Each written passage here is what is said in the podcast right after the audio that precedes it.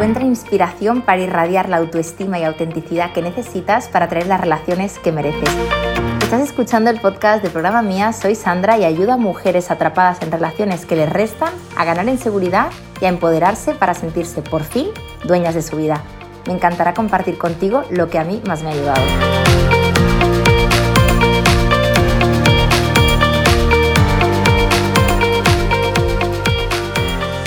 Patri se preguntaba una y otra vez por qué no podía quitarse de la cabeza a Oscar. Además, es que era como evidente, ya había pasado suficiente tiempo como para que esos bucles obsesivos, ese run run en la cabeza constante, ese idealizar al otro, ese imaginarse un futuro con el otro, ya no existiera, ya no se diera en su cabeza. Pero no había forma. Hoy quiero hablarte largo y tendido de los motivos por los cuales Patri no lograba quitarse de la cabeza a Oscar. Fíjate que Patri había dejado a Oscar precisamente porque había aspectos de él que no le convencían. Dijéramos que Oscar empezó a hacer movimientos extraños, no acabarse de vincular, no acabar de tener una trayectoria firme y Patri fue la que tomó una decisión. Dijéramos que la persona que de corazón dejó la relación no fue Patri, por mucho que ella tomara acción, fue también una manera de protegerse, de ponerle un límite al otro, de eh, buscar en ella un bienestar que no estaba teniendo últimamente con Oscar, pero la primera persona que empezó a hacer movimientos extraños fue él. Por tanto, podríamos decir que Patri tomó esa decisión como consecuencia de cómo se estaba portando Oscar. Quiero explicarte todo lo que le ocurría a Patri en su día a día y que impedía que ella pudiera avanzar. Llevaba unos seis meses separada de él, incluso no recibía mensajes de él, ella tampoco le escribía. Sí que es verdad que de vez en cuando pues veía alguna story porque le daba por meterse en su Instagram, le costaba muchísimo no saber de él, pero había contacto cero. Vamos a decir que había un contacto que no se daba físicamente hablando. Aún así hoy te vengo a hablar de un contacto mucho más poderoso que es invisible y que aunque pasen días, semanas y meses, sigue ahí, que es el contacto emocional. ¿Cuántas veces te has alejado de alguien? No te escribes ni esa persona te escribe, no te llama, ni tú tampoco a él, no compartís amigos, pero siempre hay dentro de tu corazón un anhelo que hace que te quedes anclada a esa persona.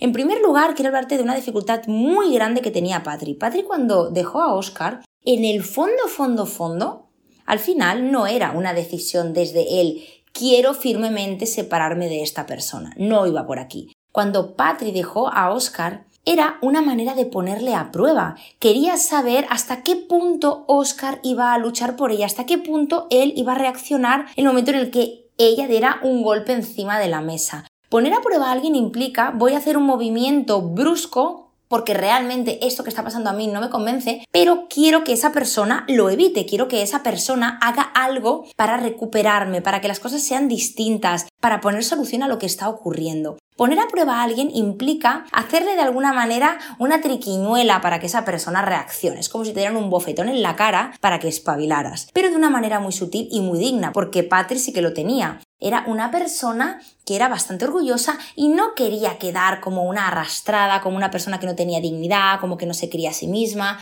Por tanto, de caras afuera, lo que planteaba era, a mí esta situación no me gusta, este formato que tú me estás ofreciendo hasta ahora no me está sentando bien, yo tengo que mirar por mí, porque tengo que cuidar de mí. Además, ella tenía como el lenguaje muy bien cogido, porque se tragaba 80.000 vídeos de autoayuda, leía libros, eh, seguía algunas cuentas como la de programa mía. Entonces ella sabía, ella daba el pego en la manera de expresar. Incluso en esa última conversación que tuvo con Oscar, parecía incluso muy convincente. Básicamente le llegó a decir, Oscar, a mí me gustas. Hasta ahora estaba funcionándonos, pero estos movimientos que estás haciendo a mí me están perjudicando. Y tengo que hacer algo para estar bien yo, conmigo misma. De alguna manera desde fuera tú puedes pensar, jolín, que claro lo tiene ella. Parece como que realmente ella quiere acabar con esta situación. Pero la realidad, la realidad, la realidad, que incluso a Patri le costó horrores reconocer que está, incluso con su psicóloga lo trabajaron, es que le estaba poniendo a prueba. Cuando tú pones a prueba a alguien, realmente lo que tú quieres en el fondo de tu corazón no es olvidar a esa persona sino que lo que deseas es que esa persona cambie, rectifique, se dé cuenta o vuelva. Y aquí está el kit de la cuestión. Realmente, si estás escuchando este podcast es porque hay una persona que te está rondando por la cabeza y que no hay manera y que ya han pasado suficientes semanas o meses como para que eso nos esté dando. Incluso hay contacto cero en el mejor de los casos. Pero sí que es cierto que la pregunta que te quiero hacer y quiero que te detengas para contestarla y que te tomes tu tiempo y sobre todo te voy a decir algo y te lo voy a decir además de como psicóloga, como amiga y como mujer. Por favor, responde a esta pregunta siendo honesta. A los demás les puedes engañar, pero a ti misma no, porque al final vas a ir en contra de ti. En el fondo de tu corazón, ¿qué es lo que tú deseas? ¿Que esa persona vuelva o olvidar a esa persona y ser feliz de una santa vez? Muchas veces hay como un conflicto con esto. Es decir, ostras, es que Sandra, yo quiero que vuelva, pero en el peor de los casos, pues obviamente quiero estar bien conmigo misma. Sí, pero de entrada, tu opción A es que esa persona rectifique, recule, madure, se dé cuenta y vuelva y he aprendido la lección, porque al final lo que tú le has puesto encima de la mesa es una lección para que él, de alguna manera, ¡pam!, se despierte y se dé cuenta de que está perdiendo el oro y el moro. Si es así, hay algo que tienes que trabajar, al igual que Patri. Cuando tú estás deseando que la otra persona vuelva, tú estás entrando en tu propia trampa mental. Tú no estás trabajando para que esa relación acabe o para que esa persona salga de tu cabeza, sino que tú estás trabajando para que esa persona reaccione. Y a nivel emocional toda esa carga la llevas ahí. ¿Qué hacía Patri?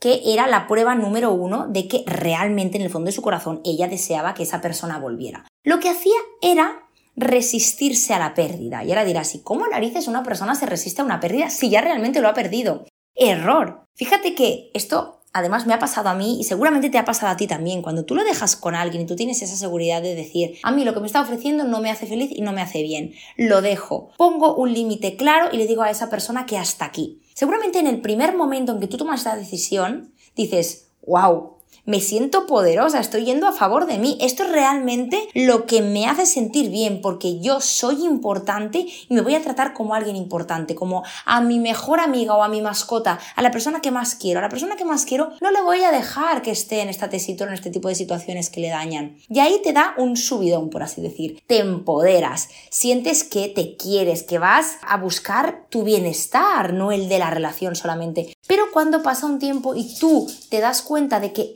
esa persona no está reaccionando y no ha aprendido la lección o no ha aprendido ese ponerle a prueba, lo que te ocurre es que te vienes abajo.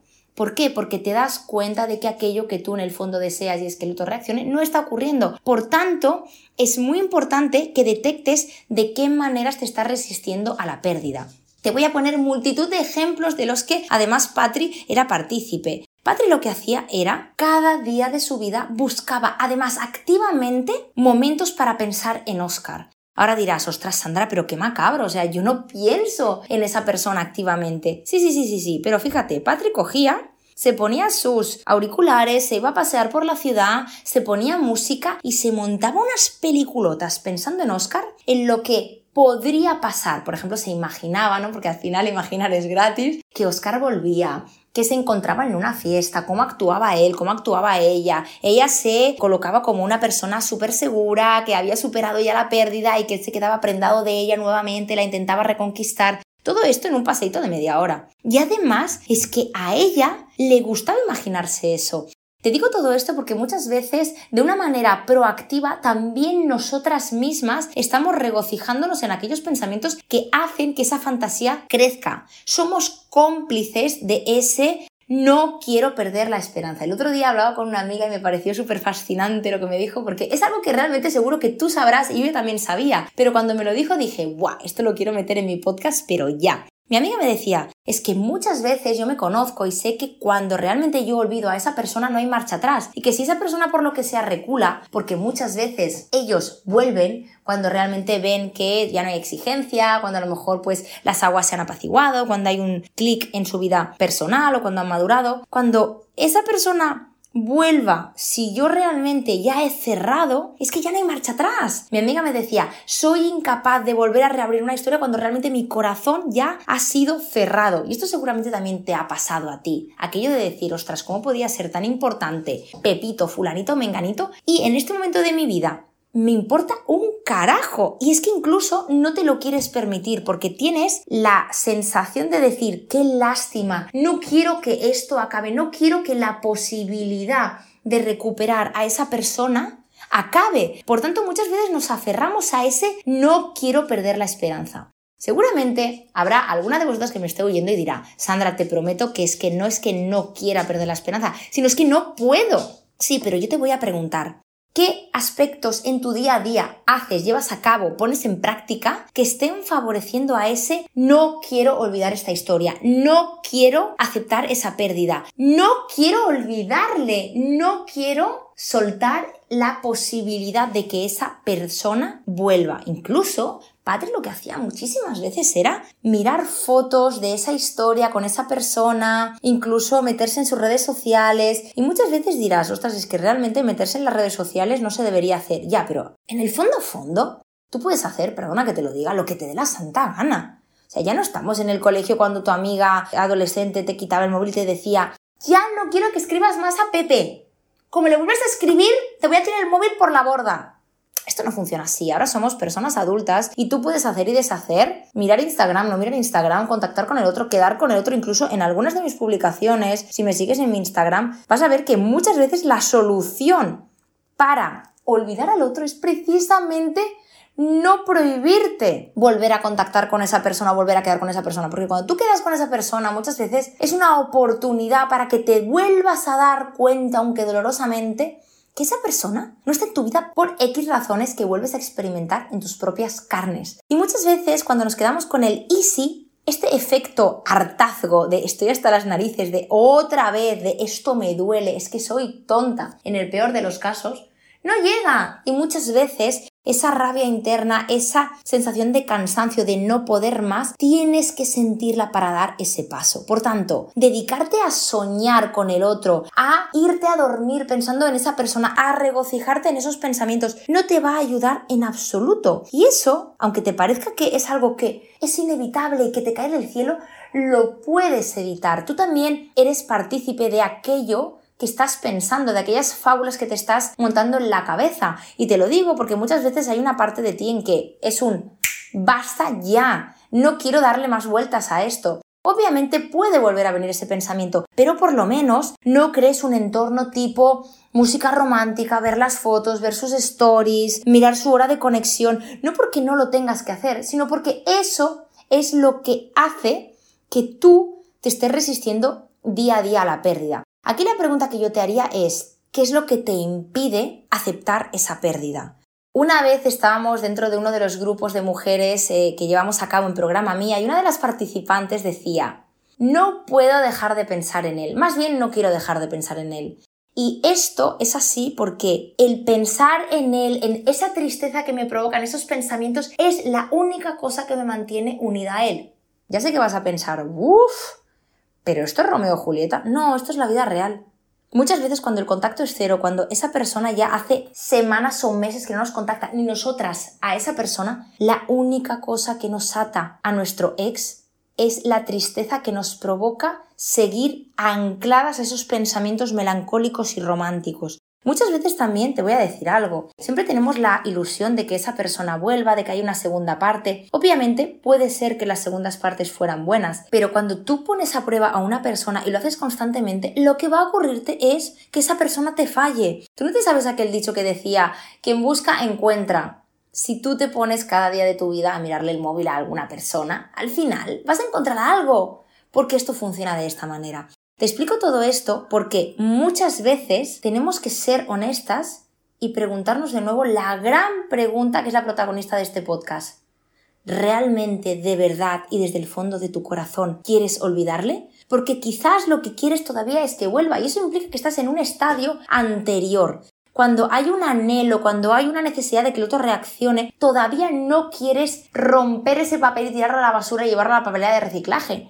No quieres hacer eso. Lo que quieres es conservar ese papelito al lado de tu mesita de noche y cada noche estar pensando, regocijándote en aquellos pensamientos melancólicos que te conectan con la tristeza porque vuelvo a repetirte, como bien dijo aquella paciente en aquel grupo, la tristeza es lo único que te une a esa persona a día de hoy.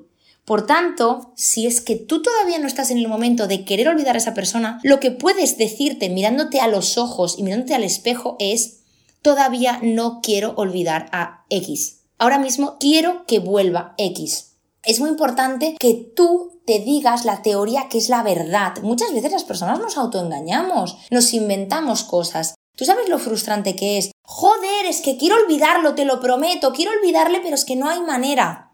Cuando realmente es falso. Y te hago este podcast porque quiero que te mires al espejo, te mires a los ojos y te digas realmente lo que es verdad. Cuando tú quieres olvidar a alguien para estar en paz tú, para realmente desterrar a esa persona, incluso enterrar la posibilidad de que esa persona vuelva, quizás estés haciendo activamente otras cosas. Y ojo, ya sabes que soy fan en no tener prisa por olvidar a nadie, porque no hay nada más horroroso que obligarte constantemente y machacarte porque, joder, ¿ves? Es que no le he olvidado. Es que ya llevo tanto tiempo y sigo en el mismo punto que antes. Quizás eso hace que impidas que el proceso natural avance. Pero sí que es cierto que, además de tratarte con amor, porque ojo, si después de haber escuchado este podcast, la verdad, la verdad, la verdad es que tú todavía quieres que vuelva y no quieres olvidarle, quédate con eso, acéptalo y abraza eso. Mi deseo ahora es este. Porque resistirte a eso y obligarte a querer olvidarle, tampoco creo que sea la mejor solución. Espero que este podcast te haya servido para por lo menos ser súper honesta contigo misma. Hasta aquí el episodio de hoy. Si te ha gustado este podcast, compártelo, puede que a alguien le venga bien. Y si quieres estar al día de todo mi contenido, sígueme en el Instagram de Programa Mía y te veo en el siguiente episodio con más amor propio y empoderamiento para ti.